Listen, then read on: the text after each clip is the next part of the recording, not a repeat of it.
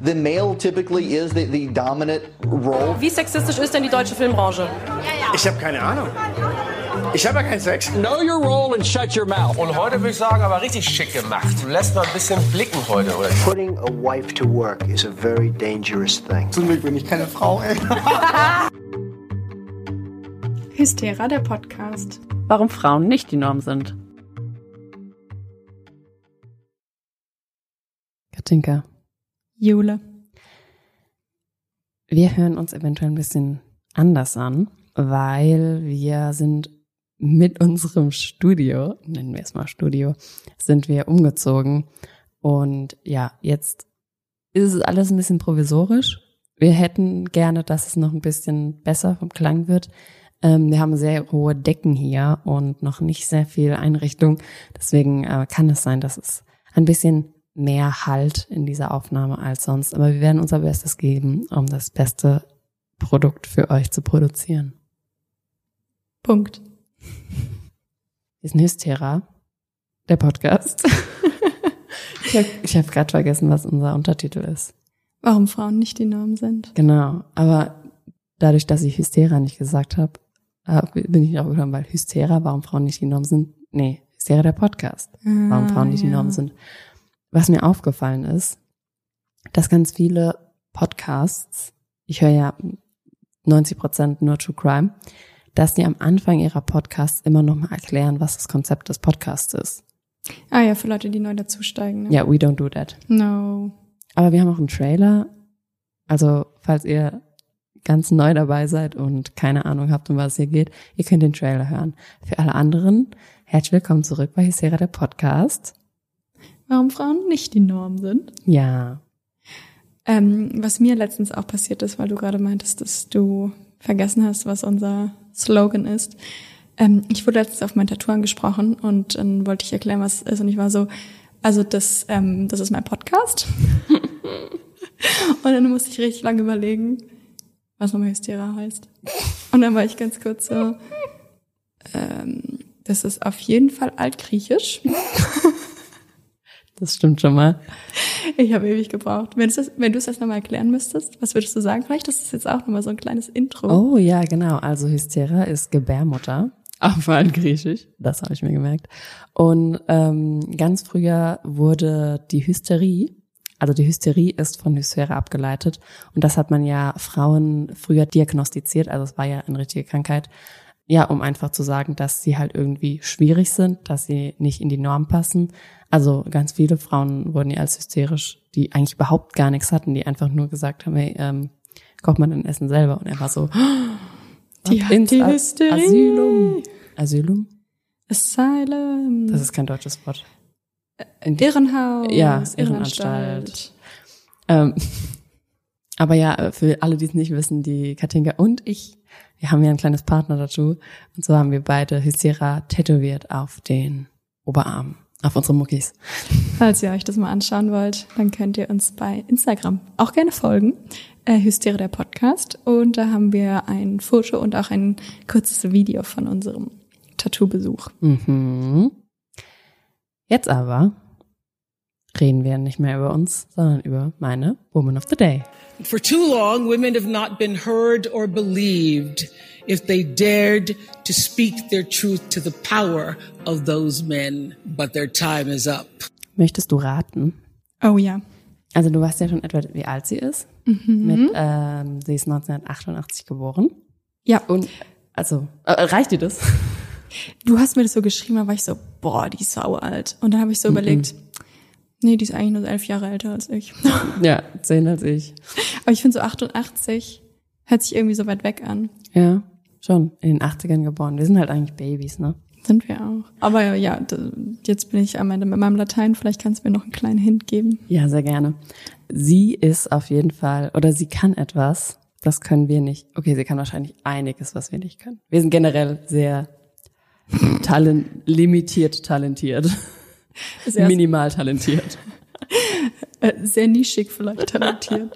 Nein, Quatsch, nein, wir sind, wir sind ganz toll. Sind Tolle Menschen. Das erste, was mir in den Kopf geschossen ist, ich weiß nicht wieso, heute bin ich auch lustig drauf.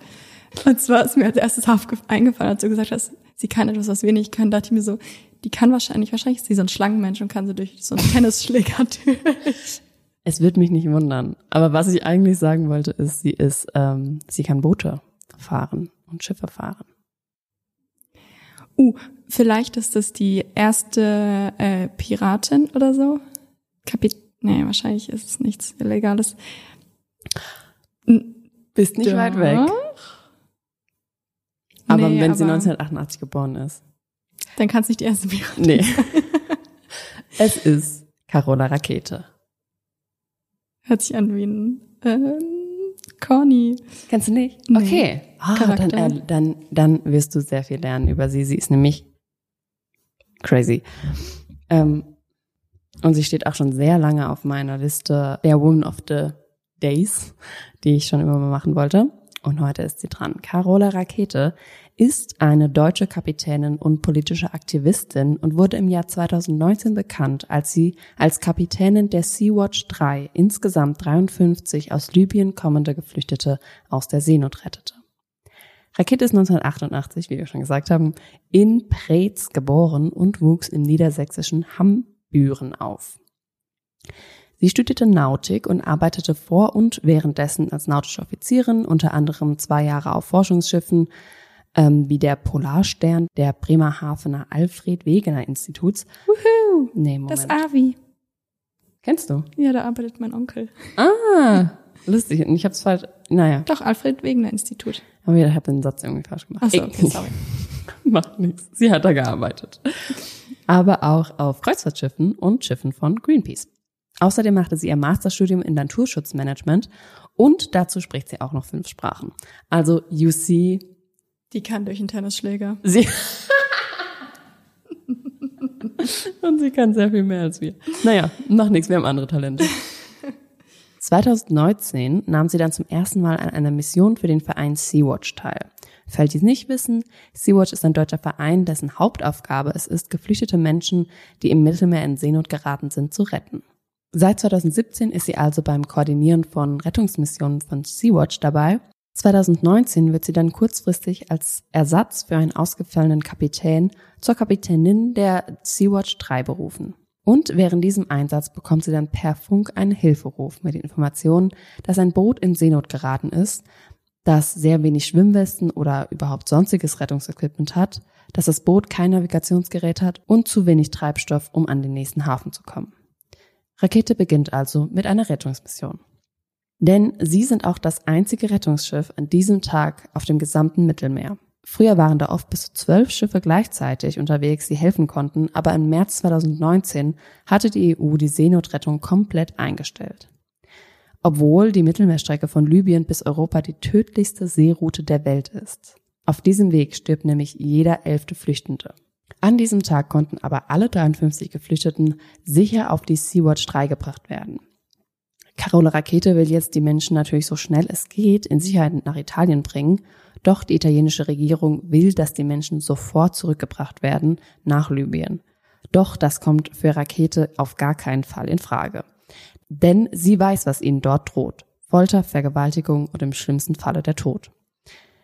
Für die Recherche habe ich mir vor allem auch das Tagesschau exklusiv Was geschah an der Sea-Watch 3 angeschaut und daher habe ich ein Zitat von Rakete und zwar war das direkt nachdem sie eben den Anruf erhalten hat oder die er die ähm, den Befehl erhalten hat, dass sie eben die Flüchtlinge zurückbringen sollen.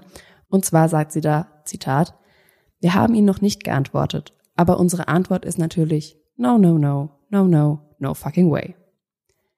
Rakete will die Geflüchteten in den Hafen von Lampedusa bringen. Um dort aber hineinzufahren, braucht sie die Erlaubnis der Italiener. Drei Tage nach der Rettung schickt Italien dann ein Boot, welches aber nur Kinder, Schwangere und Kranke mitnimmt. Insgesamt nur zehn Menschen. In der Nacht kommen dann italienische Beamte auf die Sea-Watch 3 und übergeben Rakete eine persönliche Warnung von Innenminister Matteo Salvini. Denn nach einem neuen Dekret droht Rakete jetzt eine hohe Geldstrafe, sollte sie nach Lampedusa fahren. Und das, obwohl die Rettung Schiffsbrüchiger eine weltumspannende Pflicht ist und eine der humanitären Grundpfeiler der Seefahrt. Das sagt auch das Seerechtsübereinkommen der Vereinten Nationen. Das ist aber Salvini offenbar egal. Er attackiert Rakete als Zitat gesetzlose Komplizin von Schleppern, potenzielle Mörderin, Kriminelle und Piratin. Aber so hast du sie auch schon genannt. But in a good way. Die Crew um Rakete fragt immer wieder andere Staaten an, aber diese antworten ihnen nicht oder sagen ab. Als letztes versuchen sie auch, den Europäischen Gerichtshof davon zu überzeugen, Italien aus humanitären Gründen dazu aufzufordern, die Menschen aufzunehmen. Aber das wurde auch abgelehnt. Obwohl schon mehrere deutsche Städte sich bereit erklärt haben, die Geflüchteten dann aufzunehmen. Sie dürfen aber trotzdem nicht in den italienischen Hafen einfahren. Die Stimmung an Bord fängt an zu kippen. Die Geflüchteten verlieren langsam ihre Hoffnung. Die Crew muss Suicide Watch, also Suizidwache halten, um sicherzugehen, dass niemand von Bord geht oder versucht selbst nach Lampedusa zu schwimmen. Dann, 15 Tage nach der Rettung, entscheidet sich Rakete trotzdem in italienisches Territorialgewässer zu fahren und die Menschen an Land zu bringen.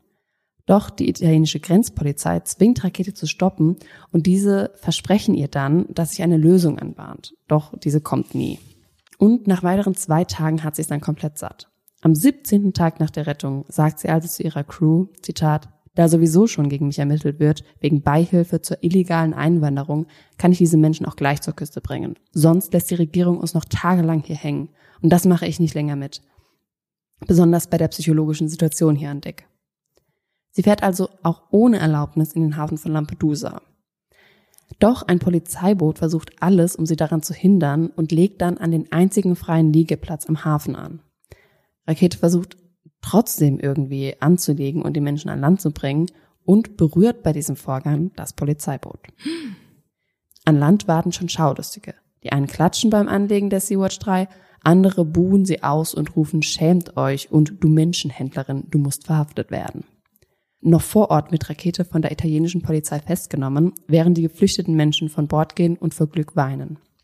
Drei Tage nach der Festnahme verfügte jedoch eine Richterin in Palermo ihre Freilassung mit der Begründung, dass Rakete durch ihr Handeln Menschenleben gerettet hat. Rakete habe ihre Pflicht getan. Die italienische Regierung hat mutmaßlich jedoch das Gesetz gebrochen. Doch das ursprüngliche Verfahren gegen sie wurde erst 2021 eingestellt. Und diese ganze Aktion hat extrem viel Aufmerksamkeit bekommen und sie war eigentlich in ganz Europa bekannt. Auf einmal, obwohl sie überhaupt gar keinen Trubel selbst über oder gar keinen Trubel selbst um ihre Tat gemacht hat, aber sie nutzt ihre neu gewonnene Aufmerksamkeit jetzt, um auf andere Missstände in unserer Gesellschaft hinzuweisen. Sie ist zum Beispiel Anhängerin der radikalen Umweltschutzbewegung Extinction Rebellion und schrieb das Buch Handeln statt Hoffen, in dem sie ein radikales Umdenken des Westens fordert. Viele Menschen feiern sie für ihre Courage, doch sie bekam auch ganz viel Hass ab, vor allem durch alte weiße Männer wie zum Beispiel von Jörg Nobis von der AfD mit dem sehr seriösen und sachlichen Kommentar, Zitat, die Kommunistin hat eine Schraube locker. Aber das ist wohl das Ding mit den alten weißen Männern. Wenn mal eine junge Frau mutig ist und etwas bewegt, dann sind sie in ihrem Ego gekränkt und fangen an zu stänkern. Das gleiche sieht man ja auch bei Greta Thunberg. Dabei denke ich, dass wenn wir alle im richtigen Moment auch nur halb so mutig sind wie Rakete, dann wäre die Welt um einiges besser. Und hiermit möchte ich auch nochmal darauf aufmerksam machen, dass auch, wenn nicht mehr so viel berichtet wird, immer noch Menschen, die flüchten, im Mittelmeer in Seenot sind. Seit dem Jahr 2023 sind schon 1300 Menschen tot oder vermisst gemeldet, die sich auf den Weg über die gefährliche Route gemacht haben. Und wir wissen, dass die Dunkelziffer weit höher ist. Und überleg dir jetzt mal, also 1300 Menschen, von denen ich finde, man super wenig hört, und dann gehen fünf Leute in ein U-Boot, das mit einem PlayStation-Controller aus dem Jahr 2012 gesteuert wird und jeder und seine Mutter redet darüber. Und es wird so viel aufgefallen, um die wieder zu finden. Ja, das ist es nämlich. Ich finde es gar nicht schlimm eigentlich, dass so viel berichtet wird. Also es ist schon ne, der Gegensatz zu, wie gesagt, den Flüchtlingen. Ist schon krass, aber ich verstehe auch, dass es berichtet wird, weil die Geschichte ist einfach sehr, sehr gut. Vor allem, wenn man halt sieht, auch wie anfängerhaftes Ding auch irgendwie gebaut wurde. Das hatte so halt denkt.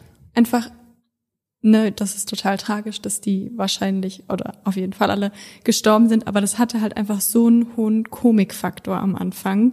Allein wie das aufgebaut wurde, wie oft gesagt wurde, dass da IngenieurInnen Bedenken dran haben, dass das funktioniert.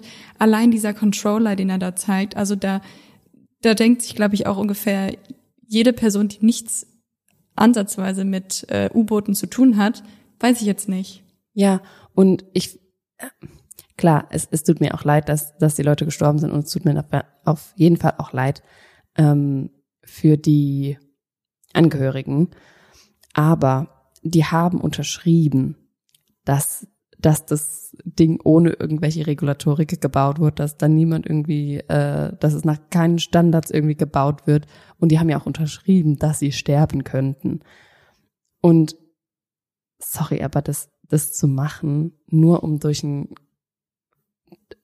das macht man ja nur, damit man sagen kann, man hat's gemacht, oder?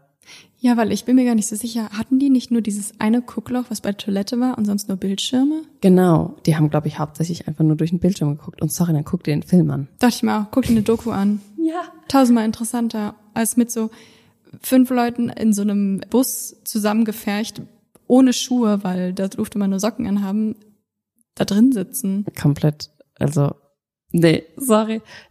Voll abgeschweift auch jetzt. Es geht eigentlich äh, meistens um Feminismus, aber äh, ein kleiner Post des Tages, obwohl ich überhaupt nicht damit dran bin. Aber das wollte ich kurz erzählen, weil es fand ich sehr, sehr lustig. Und zwar war das ein Video auf TikTok. Ich habe es jetzt auch nur im Kopf, ich weiß gar nicht mehr, von wem das ist. Ähm, und das war ein ganz, ganz kurzes Video. Und das war einfach nur an eine Frau, die dann gesagt hat, Guess who's not at the bottom of the ocean? Women.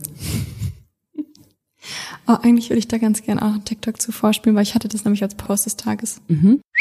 Und zwar ist das nämlich auch ein TikTok. Äh, da geht's auch um die U-Boot-Situation und ähm, aber nochmal in einem etwas feministischeren Kontext. Ich spiele das nochmal kurz ab.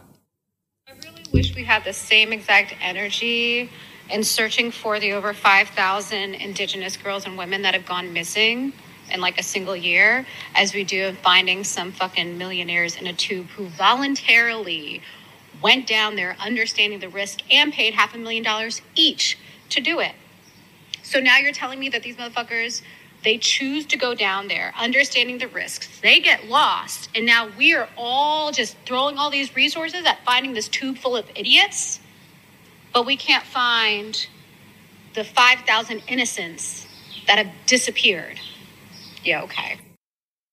Ja. Das finde ich auch so krass, weil es ist ja eigentlich genau das Gleiche mit den Geflüchteten, bloß halt, ne, in einem anderen Kontext oder ne, das gleiche in Blau sozusagen. Ja. Aber ich finde, da kannst du mir doch nicht mehr erzählen, dass jedes Menschenleben gleich viel wert ist. Also darin sieht man das ja. Ja. Wenn man halt Geld hat, Ja, hat man halt Geld. ja, genau. So. Naja, aber da kann sich ja auch jeder selbst seine Meinung zu bilden. Ähm, Das könntest du nach jedem Satz in diesem Podcast sagen. Übrigens, ihr könnt euch alle eure eigene Meinung bilden. Wir geben hier nur einen kleinen Denkanstoß. ja, weil, also, ich hätte es jetzt vielleicht nicht ganz so krass ausgedrückt, wie sie das gemacht hat, aber im Endeffekt so Mhm. hat sie halt recht. Mhm, ja. Und nochmal kurz, kannst du mal kurz den Vornamen von deiner Woman of the Day sagen? Carola. Ah, habe ich mir doch richtig gemerkt. Die hat einen richtig geilen Namen. Ist. Also, Carola sorry, ich würde die, Rakete? ich würde die gern heiraten, nur damit ich Rakete heiß. Ja.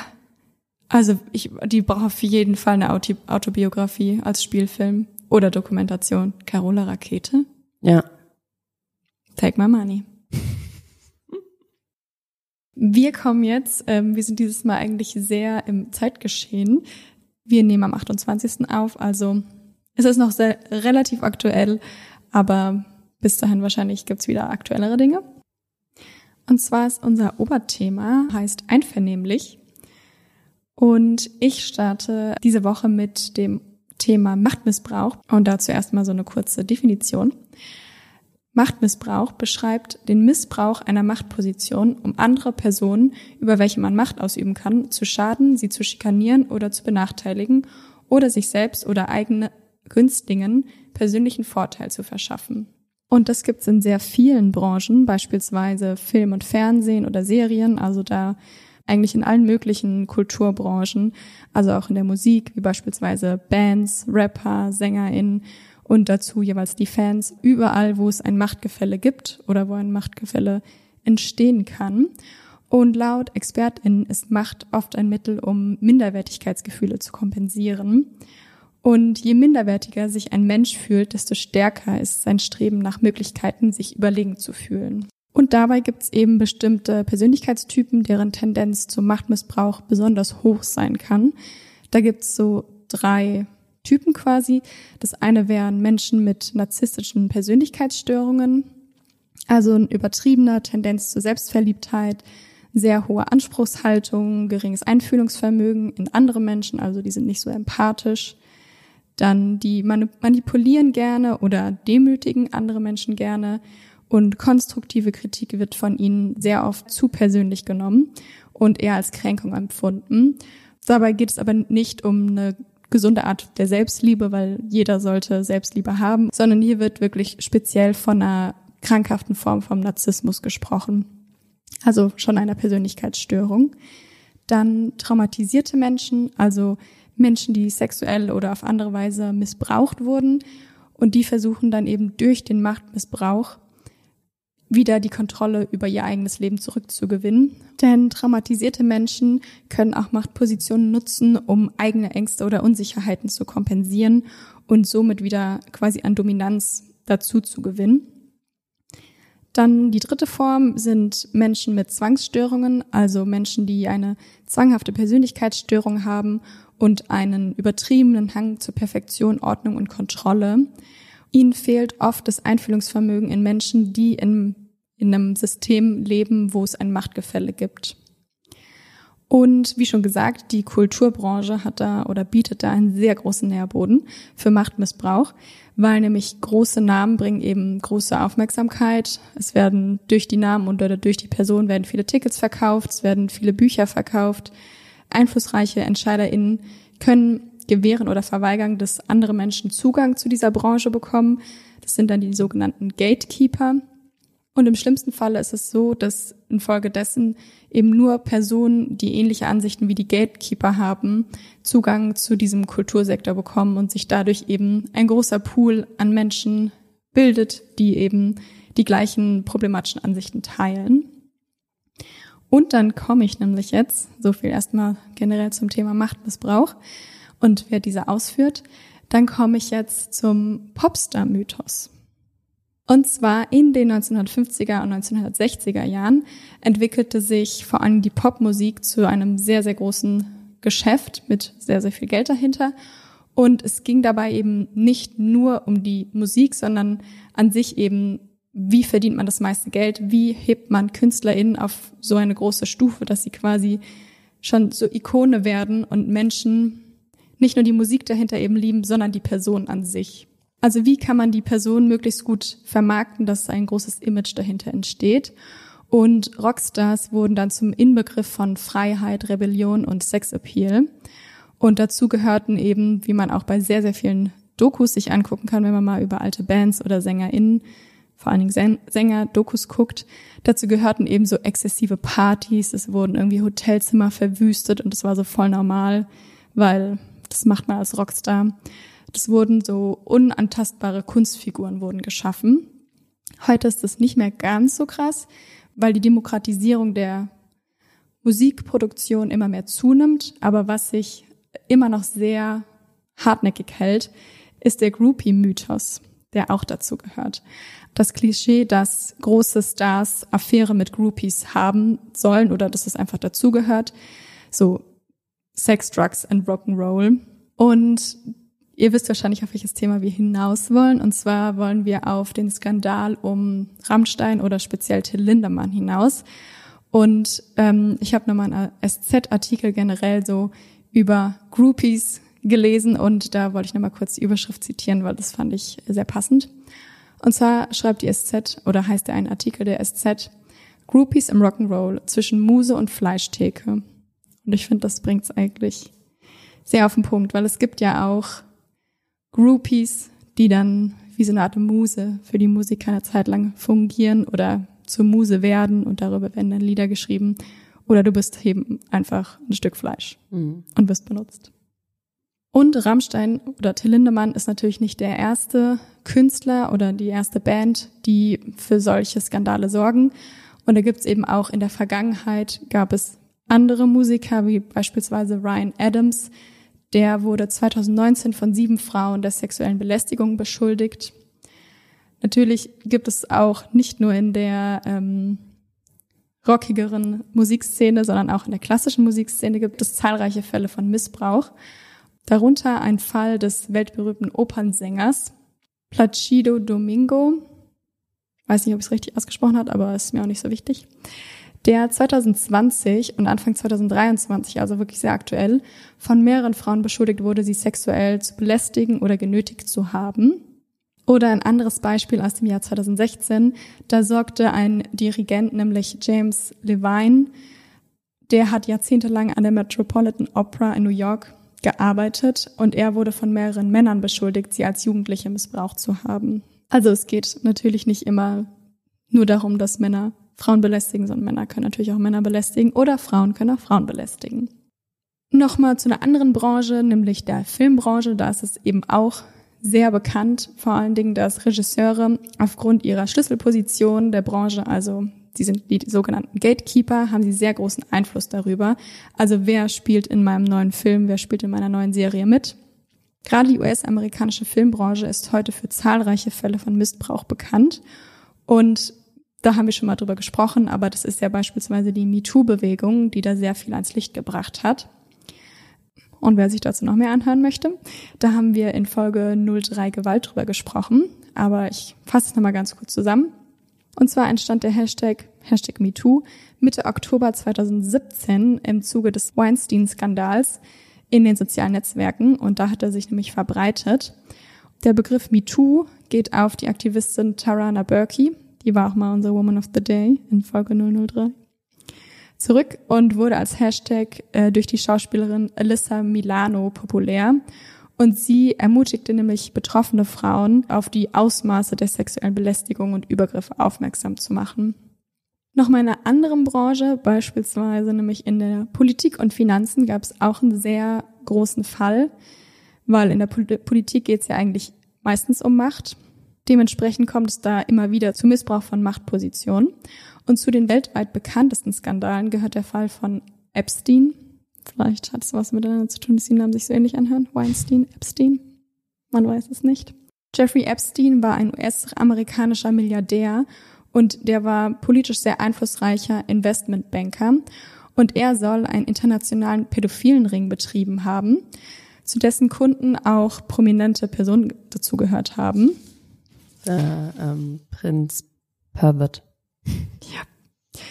Darunter Politiker wie der ehemalige US-Präsident Bill Clinton oder der britische Prinz Andrew. Und Epstein nahm sich dann am 19. August 2019 im Gefängnis sein Leben. Cap. Gott, ich bin so ein Mille ich, ich bin so ein cooles junges Ding. Nee, glaube ich nicht. Call me Verschwörungstheoretikerin, aber glaube ich nicht. Und weißt du, wer das auch nicht glaubt? Michael Zockers. Und wenn Michael Zockers, der ist Rechtsmediziner und ich bin ein großer Fan von ihm und vor allem von seinem Hund Vidi, das sagt. Der hat es gesagt mit der dem hat Hund das Vidi. Okay, ich weiß, von dem du sprichst. wirklich, Also- weiß ich wirklich. Ja, ja, wenn man Fedi sagt, dann weiß Ja. man. Ne? Ähm, genau, und der hat in irgendeiner Dokumentation gesagt, dass er es sehr fragwürdig findet, dass auch, ich weiß nicht, was genau da ähm, als, ich weiß nicht, ob Diagnose oder Ursache, nicht Diagnose, aber Ursache für den ähm, Tod da gesagt wird, das fand er sehr ähm, fragwürdig, ob das wirklich so passiert ist. Und ganz ehrlich, also Hast du Geld, hast du Geld. richtig, wir haben ja schon darüber geredet. Ich freue mich eigentlich ein bisschen auf die Verschwörungstheorien jetzt noch zu dem U-Boot, wo dann vielleicht sowas gesagt wird, wo die waren gar nicht in dem U-Boot, die sind schon auf einen anderen Planeten Mm. umgesiedelt worden. Ich habe schon gehört, dass ähm, man hat ja irgendwann mal äh, gesagt, dass es ähm, Klopfgeräusche Ja, ge gegeben hat. Und da habe ich gehört, dass jemand gesagt hat, das sind die Geister der ähm, verstorbenen Menschen von der Titanic, die die ähm, neuen Geister, die jetzt dazu kommen, die die jetzt ähm, begrüßen. be begrüßen, empfangen oder ja. Ich habe auch schon die Theorie dazu gehört. Oh, das, das tut mir wirklich leid, ne? aber es hat halt wirklich Meme-Potenzial, dieser Vorfall. Das, ähm, hast du mal den Film Megalodon geguckt? Nee. Mit diesem Urhai? Naja, auf jeden Fall ist es da irgendwie so, die öffnen quasi wie so eine Schicht im Meer, unter der noch Urzeit-Tiere leben. Und da sind die halt mit diesem U-Boot durch. Weil es gibt so ein Hairadar. Und da sind halt zwei sehr große Haie genau in die Umgebung, wo halt das U-Boot runtergegangen das ist. Das habe ich auch gewesen. gesehen. Das habe ich auch gesehen, dass jemand gesagt hat, er weiß schon vorher, wo das abgestürzt, nee, nicht abgestürzt, halt, keine Ahnung, ist, ähm, weil diese zwei Haie dahin ge geschwommen sind. Aber gut, die können halt auch da wegen dem, obwohl da sind ja keine Reste von denen. Nee. Ist ja alles Puff. Vielleicht haben die auch einfach nur, weiß ich nicht, was gemerkt und waren so. Ich meine, ihr habt ein Date. Was ist da? okay, machen wir weiter. Ja. Aber es gab ja auch in ähm, Deutschland einen, ich sag mal, Harvey Weinstein Trittbettfahrer sozusagen, und zwar äh, Dieter Wedel, ah, der ähm, Regisseur.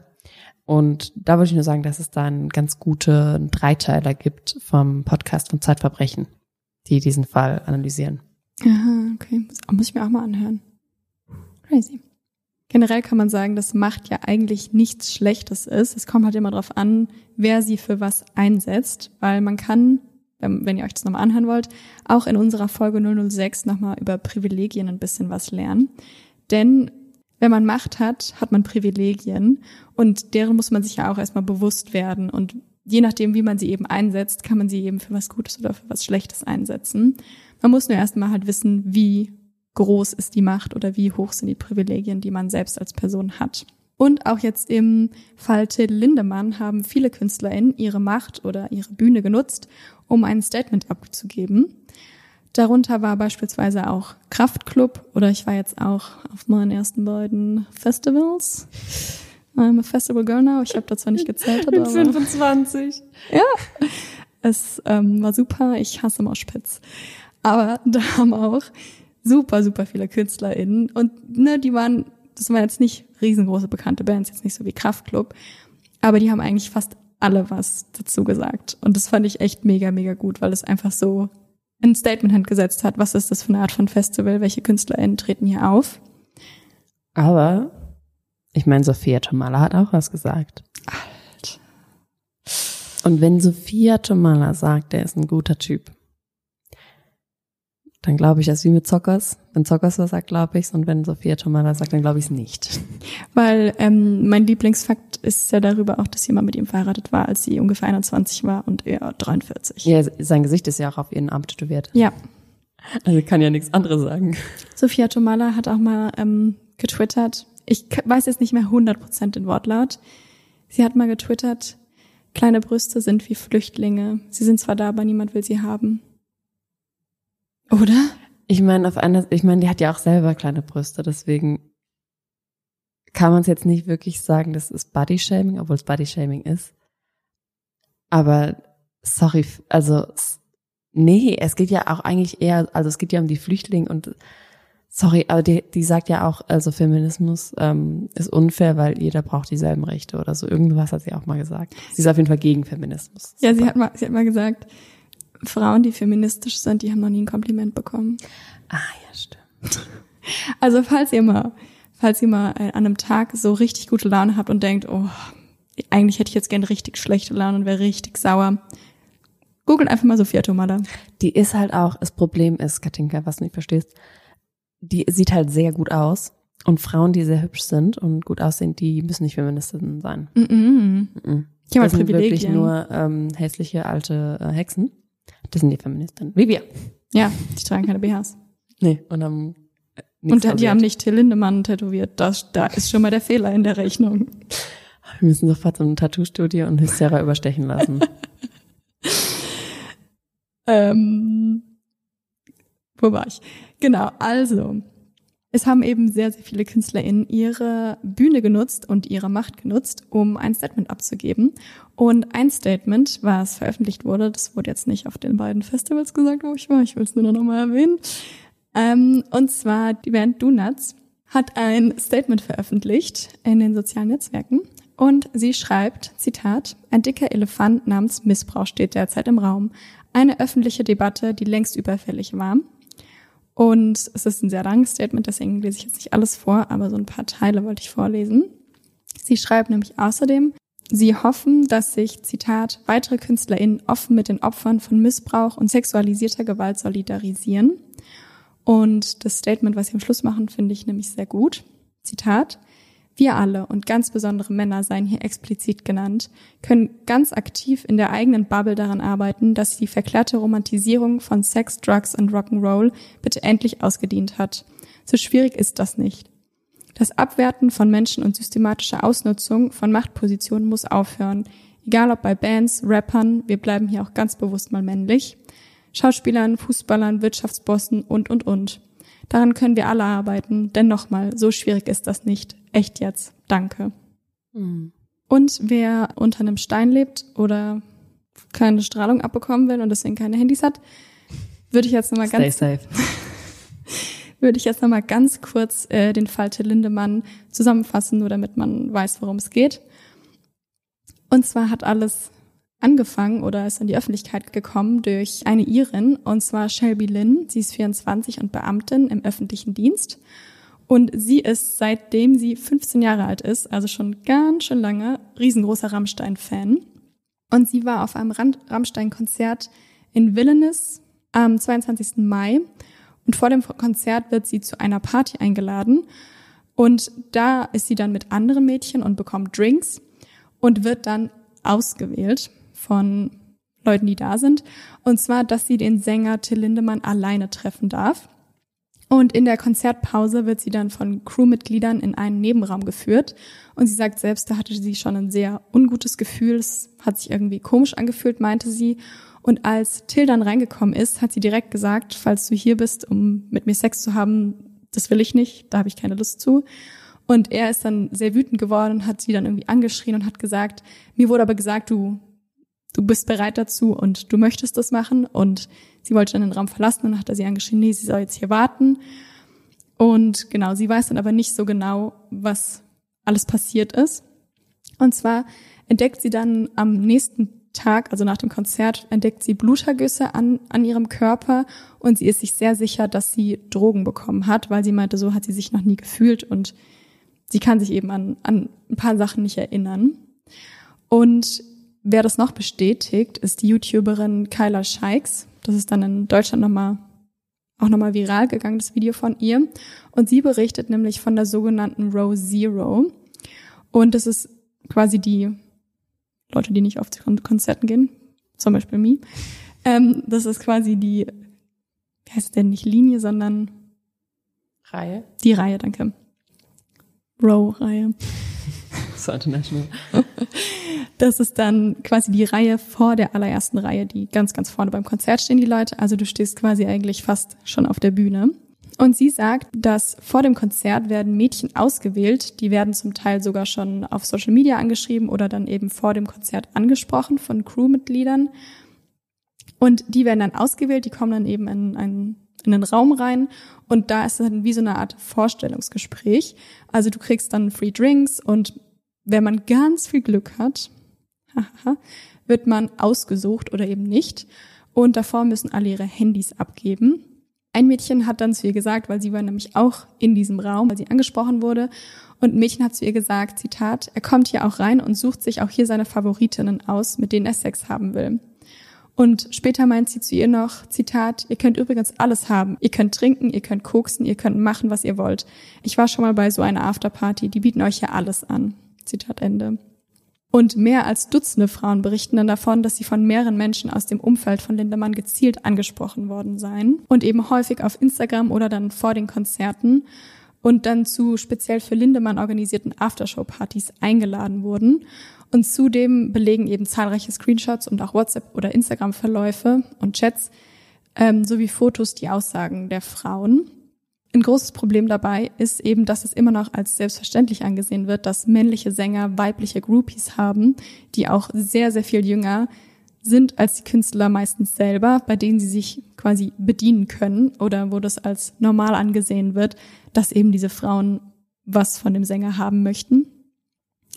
Und bei Till Lindemann speziell, aber natürlich auch bei anderen Künstlern ist es dann oftmals so, dass auch sexuelle Gewalt in der Musik oder in den Videos vorkommt. Das wird dann eigentlich eben immer als inszeniert beschrieben. Also man spricht eben immer von dem lyrischen Ich. Es ist irgendwie eine Interpretation von irgendwelchen Situationen. Es sind Kunstfiguren und die, die KünstlerInnen sind es dann meistens nicht selbst. Mittlerweile gibt es aber natürlich, nach diesen Vorfällen, gibt es den Vorwurf, dass es über eine Schneidung zwischen Kunst und Realität gibt. Surprise. Und jetzt eine kurze Inhaltswarnung, weil ich lese jetzt zwei Texte von Till Lindemann vor. Das eine ist ein Lied, das andere ist ein Gedicht. Also wenn ihr das nicht gut hören könnt, dann skippt den Part vielleicht einfach. Das erste ist äh, ein Lied und das heißt Platz eins. Da singt er, Zitat, durch die Menge geht ein Rauen und die Männer werden staunen. Alle Frauen, alles meins, alles dreht sich nur um mich. Dann jetzt äh, ein Gedicht, das hat er selbst geschrieben, also allein geschrieben. Das heißt, wenn du schläfst. Zitat, ich schlafe gern mit dir, wenn du schläfst, wenn du dich überhaupt nicht trägst. Mund ist offen, Augen zu, der ganze Körper ist in Ruhe, kann dich überall anfassen, schlaf gern mit dir, wenn du träumst. Und genau so soll das sein, so soll das sein, so macht das Spaß. Etwas Rohypnol im Wein, etwas Rohypnol ins Glas. Kannst dich gar nicht mehr bewegen und du schläfst, es ist ein Segen. What? Das ist ein Gedicht von ihm. Ich kann das gar nicht glauben. Ich kann es wirklich nicht glauben.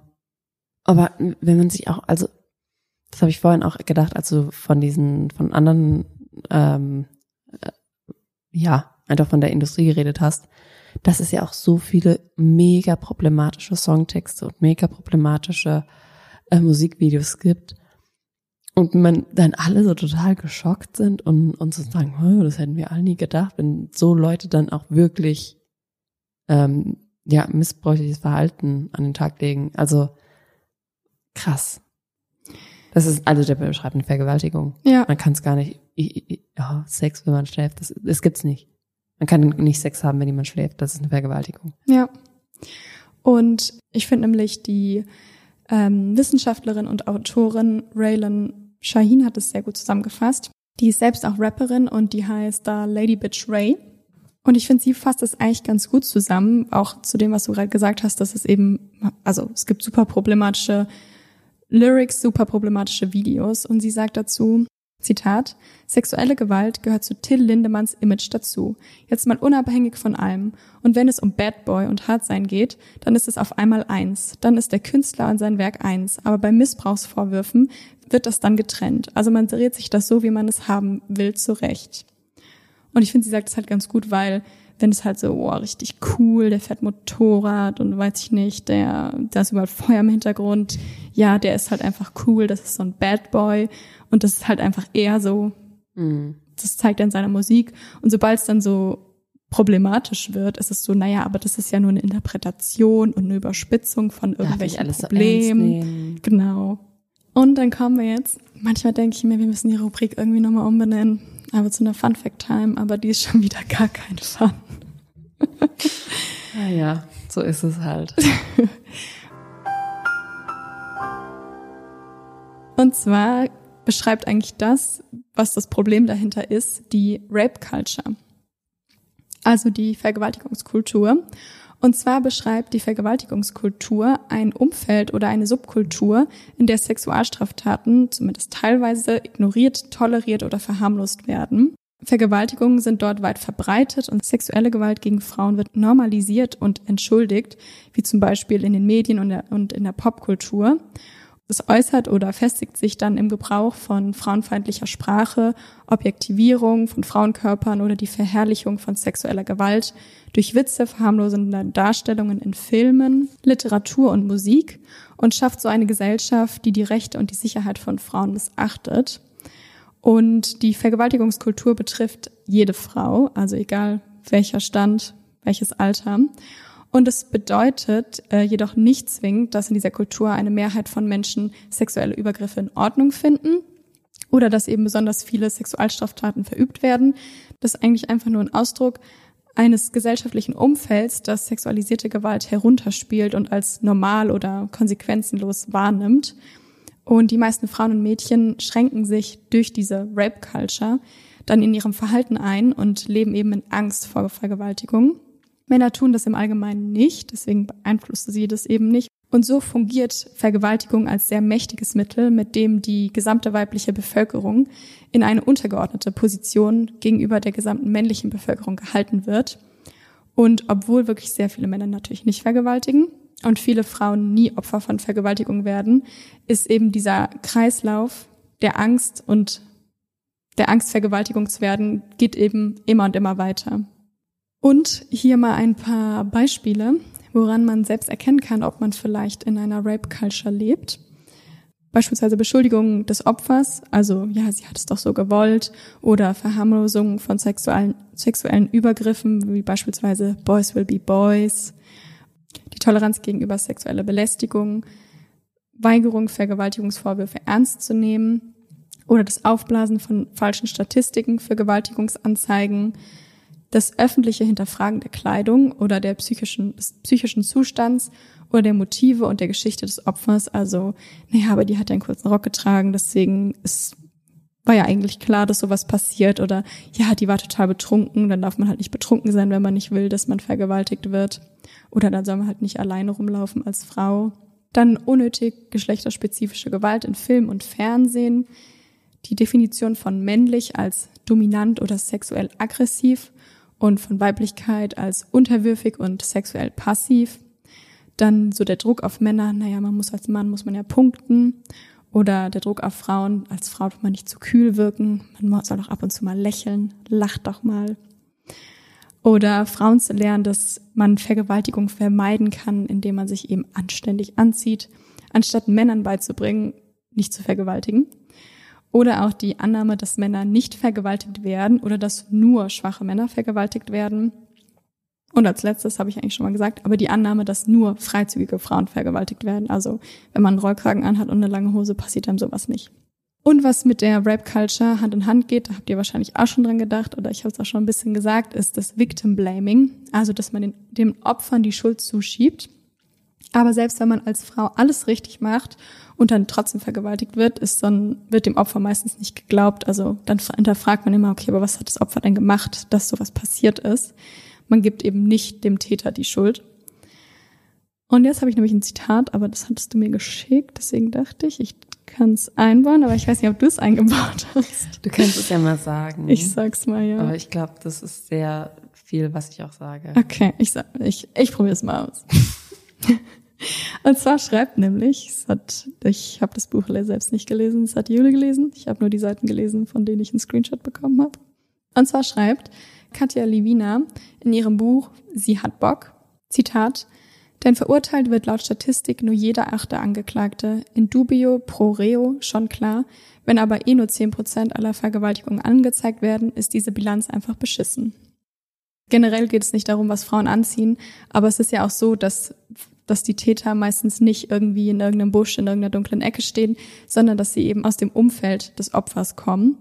Und wie soll man sich dagegen schützen? In Kulturen, in denen das Patriarchat noch vorherrscht, gibt es eben die Annahme bei sehr vielen Männern, dass der weibliche Körper nicht der Frau selbst gehört, sondern eben auch für den Mann da ist oder der Mann die Frauen halt gerne anguckt. Mittlerweile wird man zwar auch nicht mehr von seinem Vater irgendwie verheiratet, aber trotzdem wird man immer noch gecatcalled, kriegt irgendwelche Sprüche gedrückt, man kriegt hinterhergepfiffen. Und dann gibt's auch so Sprüche so, naja, sie will's doch auch, man muss nur hartnäckig genug sein und dann, sie weiß es jetzt noch nicht, dass sie es auch will. Oder so Ausreden wie, naja, es sah so aus, als hätte sie es gewollt. Dann habe ich es wohl falsch gelesen, was sie wollte. Und dann gibt es natürlich auch noch Frauen, die sich mit den Tätern oder mit potenziellen Tätern solidarisieren. Sophia Tomala. Sophia Tomala. Zum genau. Beispiel. Und dazu schreibt Katja auch nochmal Zitat. Tatsächlich wurde zu diesem Thema bereits eine Menge an sozialpsychologischer Forschung betrieben. Man geht davon aus, dass Frauen, die sich mit potenziellen Tätern solidarisieren und sich weigern, sexualisierte Gewalt als strukturelles Problem zu begreifen, sich selbst auf diese Weise ein Gefühl von Sicherheit vermitteln wollen. Ist ein Opfer selbst schuld gewesen oder die ganze Sache sowieso halb so wild, erscheint die eigene Situation kontrollierbar. Und das finde ich voll den interessanten Gedanken. Ja, und ich habe ja, wie gesagt, das Buch gelesen auch.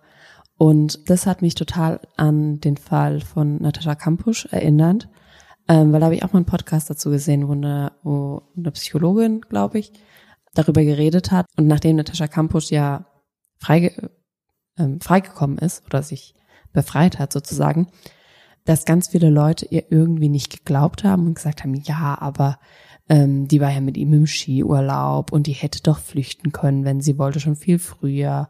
Und warum ist sie überhaupt dort geblieben? So sowas. Und ähm, da hat die auch gesagt, dass das ein Selbstschutz ist von ganz vielen Menschen, dass sie irgendwie die Schuld, wie auch dabei bei einer Vergewaltigung, irgendwie auf das Opfer schieben müssen, weil wenn das Opfer unschuldig ist, dann könnten sie ja genauso auch Opfer sein. Und das ja ist einfach ein Schutz von sich selbst zu sagen, okay, aber ich mache ja das nicht, was die gemacht hat und deswegen kann mir nichts passieren. Genau, also man kann sich selbst kontrollieren und dann passiert einem sowas nicht. Ja. Dann hier nochmal ein paar Tipps, wie man die Vergewaltigungskultur bekämpfen könnte. Man kann eben selbst darauf achten, dass man Frauen nicht, nicht objektiviert oder erniedrigt in irgendwelchen Sprüchen oder Witzen. Dass man selbst darauf achtet, wenn man eben hört, dass irgendjemand beleidigt wird oder Vergewaltigungen bagatellisiert werden, also einfach so heruntergespielt werden und da eben genauso drüber gesprochen wird, naja, die hatte halt einen kurzen Rock an und High Heels. Generell auch kritisch über die Botschaften der Medien, wo über die Beziehung zwischen Frauen und Männern gesprochen wird und inwiefern da irgendwie Gewalt auch eine Rolle mitspielt und da normalisiert wird. Bei anderen Leuten den physischen Raum ähm, respektieren, auch wenn es eine, sehr zwanglose Situation ist, weil nur weil man mit jemandem zusammen etwas trinken geht, heißt es noch lange nicht, dass man angefasst werden möchte oder irgendwelche dummen Sprüche gedrückt bekommen möchte. Auch, dass man mit seinem Sexualpartner innen sehr offen kommuniziert und eben Zustimmung bekommt für die Dinge, die man gerne machen möchte oder generell einfach über alle möglichen Sachen sehr offen sprechen und nicht irgendwie von Zustimmung von Anfang an ausgehen. Dass man sich selbst eine Definition von typisch männlich oder typisch weiblich machen soll und dass man auch mal nicht nur in diesen beiden Rollen denken muss, also aus den Stereotypen quasi ausbrechen, sich überlegen, okay, aber warum ist das überhaupt männlich? Warum ist das überhaupt weiblich? Und natürlich kann man sich auch engagieren in, in bestimmten Studentenverbindungen oder Gemeindegruppen oder irgendwelchen anderen Institutionen, die sich für Menschen, die sexualisierte Gewalt erfahren mussten, einsetzen. Würde dir noch was einfallen? Ähm, das Einzige, was mir jetzt, also ich weiß nicht, ob es äh, dazu passt, aber einfach diese Kultur von auf der Täterseite immer sein und eher dem dem Täter glauben statt der statt der ähm, dem Opfer oder der Überlebenden. Das ist halt auch super schwierig und das sehen wir ja auch in dem äh, Kontext von Rammstein. Und klar, ne, in dubio pro reo, aber ich kann es wirklich nicht mehr hören, wenn man, also man sieht es ja in den Kommentarspalten, dass immer wieder, ja, ja, aber Unschuldsvermutung. Das funktioniert aber nicht. Also wenn wir da, bleiben wir beim äh, Thema Natascha Kampusch, wir dürften theoretisch nicht über Natascha Kampusch und ihren Fall reden, weil in dubio pro reo, er wurde ja nie verurteilt, nie angeklagt, weil er ja gestorben ist nachdem sie eine Sekunde frei war. Äh, nee, das stimmt nicht. Also er hat sich ja direkt äh, suizidiert und deswegen, ne, gegen Tote ermittelt man ja nicht.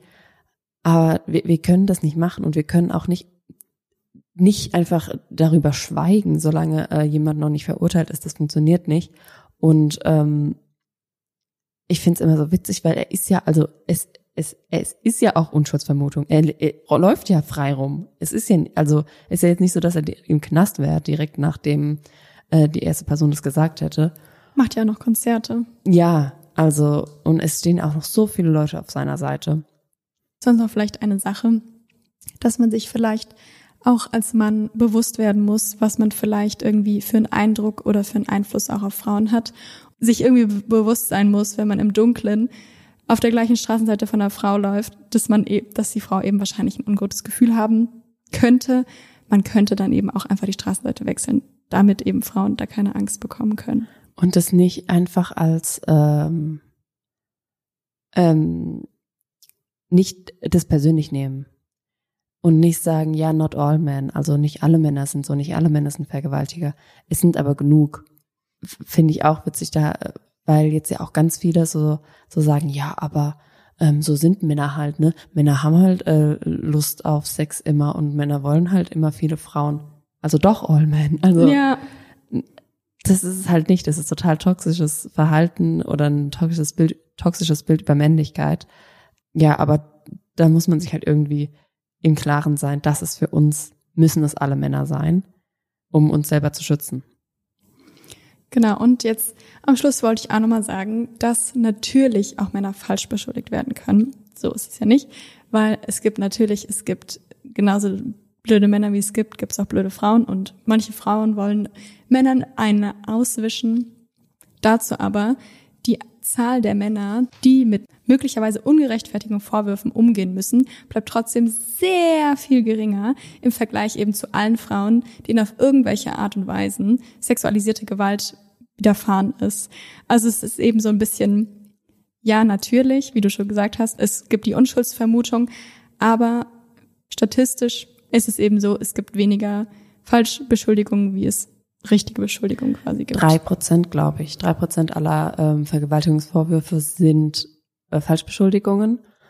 Und das ist auch schlimm. Ich meine, wenn man hier sieht, der Fall Kachelmann zum Beispiel, ähm, das ist natürlich schlimm und ganz, ganz schlimm für die Männer. Und es ist auch gut, wenn das aufgearbeitet wird. Und es ist auch gut, dass Frauen, die sowas machen, oder Menschen, ne, ähm, geht, geht ja auch in beide Richtungen, ist auch gut, dass die bestraft werden. Und das ist ganz schlimm. Das ist auch, das raubt ja auch anderen Frauen die ähm, Glaubwürdigkeit. Deswegen, ich finde es wirklich auch ganz, ganz schrecklich. Aber es sind drei Prozent. Und wenn wir überlegen, hast du vorhin gesagt, nur zehn Prozent werden überhaupt angezeigt. Also ist es noch viel, viel, viel geringer, die, die, die Zahl. Ja. Deswegen wird das, und was mich halt da immer nervt, ist, dass die mediale Aufmerksamkeit da halt total ein Ungleichgewicht ist zwischen Vergewaltigungen, die jeden Tag, jede Sekunde passieren und wenn mal eine Falschbeschuldigung ist. Ja.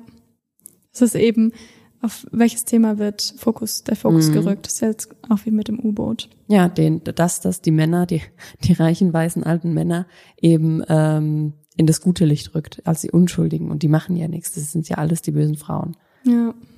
Aber ich finde auf jeden Fall gut, dass du noch mal ein paar Tipps gegeben hast, weil Rape Culture, also Vergewaltigungskultur, die besteht, was auch viele Menschen nicht glauben, aber ich bin mir ziemlich sicher, dass es so etwas gibt. Ich meine, deswegen kriegen wir von ähm, Teenageralter oder vielleicht sogar noch früher gesagt, zieh dich an, geh nicht irgendwie alleine in die, durch die Straßen bei Nacht oder sowas. Und bei Jungs ist es so, viel Spaß beim Fußball, tschüss, oder so, keine Ahnung. Also dem wird einfach gar nichts gesagt. Und ich glaube, das hast du auch angesprochen, ein ganz großer Punkt ist Einvernehmlichkeit und Konsens.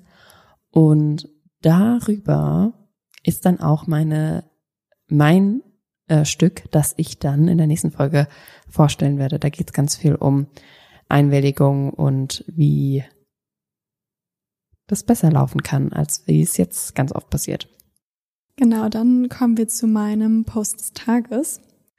Und zwar bin ich da auf Instagram drüber gestolpert. Das ist jetzt ein ganz anderes Thema. Aber ich lese mal kurz die Caption vor, die unter dem Post stand. Zitat.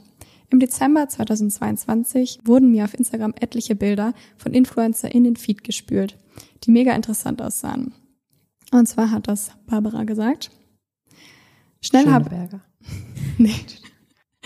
Schnell habe ich verstanden, dass das KI-generierte Bilder waren und ich wollte einfach wissen, wie die künstliche Intelligenz mich sah und die Bilder dann natürlich auch selbst auf Social Media herzeigen. Und ich würde der Jule jetzt mal den Post zeigen. Der war nämlich von Weiß. Dann sage ich auch nochmal den Nachnamen von Barbara, weil ich habe mir nur Barbara aufgeschrieben. Nee, irgendwie steht da nur Barbara. Naja.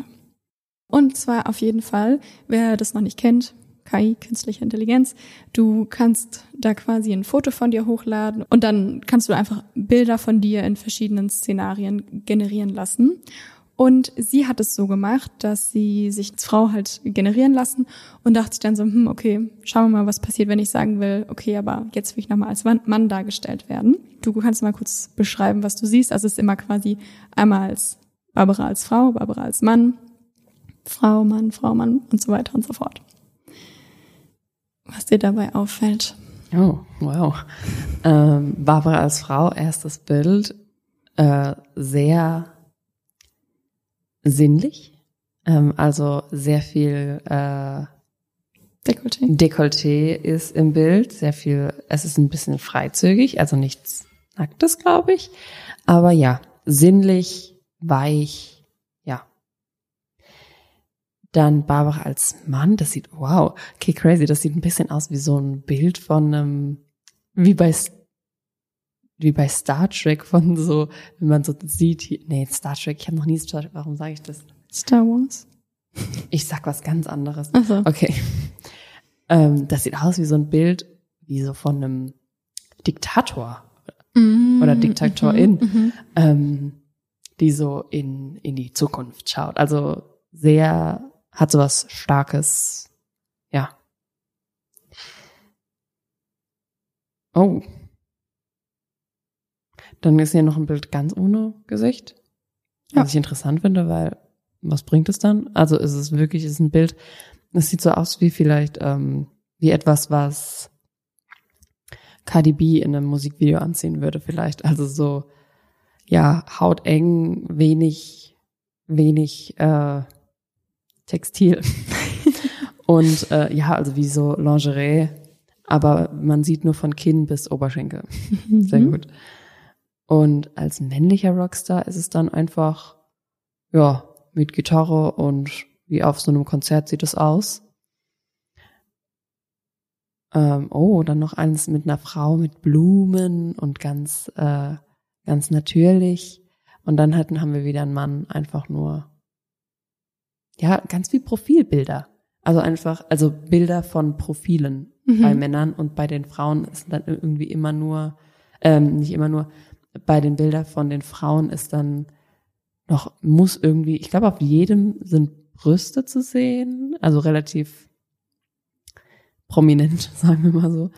Ähm, ja, auf jedem Bild ist irgendwie ähm, freizügig Cleavage, würde man auf Englisch sagen, zu Ja. sehen. Ähm, und die von den Männern ist eigentlich einfach nur so, Berufe. ja, irgendwie schon. Das sieht ein bisschen aus wie David Bowie irgendwie. Mhm. Ja. Genau, und zwar hat sie nämlich da ein paar Fotos hochgeladen in die KI-App Lensa. Lensa AI und sie hat da 9,99 Euro für bezahlt. Und wie dir schon aufgefallen ist, Jule, hat sie eben bei ähm, den weiblichen Bildern hypersexualisierte Busenbilder eigentlich bekommen. Ich hatte letzt, letztens eine Führung in so einem ähm, Schloss und die, für, die Lady, die die Führung gemacht hat, die hat es immer so lustig gesagt, die hat, also da haben viele, da waren viele barbusige Frauen. Barbusig. Und ich liebe das Wort Ja, barbusig. ab die, jetzt. hat, die hat's besser ausgedrückt als ich. ja, also sie ist nicht barbusig, aber es sind Busenbilder. Schöne Alliterationen. Sehr gut, sehr gut. Und das ähm, Unternehmen dahinter, das heißt Prisma Lab, das, der hat, dem hat sie dann eben geschrieben, hat geschrieben, dass sie unzufrieden mit ihren Bildern ist und gefragt, warum sind alle Frauen, warum bin ich als Frau mal nackt und als ähm, Mann habe ich plötzlich einen Beruf und eine Brille auf. Und zwar hat das Unternehmen ihr dann geantwortet, so war, also so in der Art, danke, dass Sie uns kontaktieren. Es tut uns leid, dass Sie die Ergebnisse nicht mögen. Wir können die Arbeit der KI nicht voll kontrollieren und wir haben Sie auch davor gewarnt. Und da sagt sie eben, dass es sie amüsiert und geärgert zugleich hat, weil sie das sehr lustig findet, dass eben ein Unternehmen eine App ins World Wide Web gibt, das sie nicht kontrollieren kann, wo dann eben die Ergebnisse eigentlich teilweise aus dem Ruder laufen. Und das Unternehmen rechtfertigt sich damit, dass die Datenbank, also die Bildmaterialien, auf deren die, durch die die KI lernt, gesellschaftliche Vorurteile beinhaltet. Hm. Und deswegen würden diese Bilder generiert werden. Aber eigentlich würde es ja viel mehr Sinn machen, wenn man einer KI, also einer künstlichen Intelligenz, eben Bilder gibt, die nicht diese Vorurteile reproduziert, sondern eben weiterdenkt und versteht, dass das Vorurteile sind, die man nicht reproduzieren sollte. Aber ich glaube, das ist halt so das Problem. Also die KI, die nimmt wahrscheinlich einfach nur den einen Pool aus so vielen Sachen, die eben möglich sind. Und wenn du halt eine patriarchale Gesellschaft hast, die sexistische Vorurteile und Bias hat, dann kann halt auch nur eine KI entstehen, die auch patriarchal ist und diese Vorurteile hat. Ja. Deswegen ist es gibt ja auch sehr viel, habe ich auch schon überlegt, ob wir das als Thema irgendwie mal reinbringen, ist es natürlich auch total umstritten. Ja. Ähm, oh, Finde ich auf jeden Fall ein cooles Thema. Ähm, genau, aber auf jeden Fall bin ich über diesen Post gestolpert, weil, keine Ahnung, man denkt sich ja irgendwie schon, das soll ja so futuristisch sein oder es ist ein futuristisches Tool, was aber mit so alten Werten Mhm. gefüttert wird oder mit so alten Denkweisen irgendwie lernt, wo man sich dann halt auch fragt, na ja, aber so intelligent ist es dann wohl doch nicht. Ja, ja. Genau, und das war mein Post des Tages. Und nochmal zu dem Thema Machtmissbrauch, falls ihr da irgendwie Hilfe braucht oder ähm, nicht wisst, an wen ihr euch wenden sollt, findet ihr in den Show Notes nochmal unterschiedliche Anlaufstellen, wo man, an die man sich wenden kann, wenn man von jeglicher Art von sexualisierter Gewalt oder generell Gewalt betroffen ist. Und nächste Woche geht dann Jule genauer auf den Konsens ein. Und bis dahin, bis in einem Monat, bleibt schwierig. It is no longer acceptable to discuss women's rights as separate from human rights. This has to stop. We cannot all succeed when half of us are held back.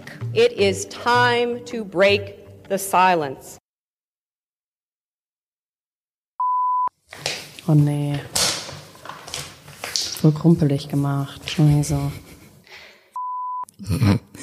Ähm, Was für ein Geräusch. Extinction. Das ist ein komisches Wort. Extinction. Extin Extinction. Aber da ist ein C drin. Extinction. Ich nuschel einfach ein bisschen. Ich Ja, verstehe das nee. schon. Nein, nee, diesen Regisseur, Resi, Re, Regisseur. Re, ja, Regisseur.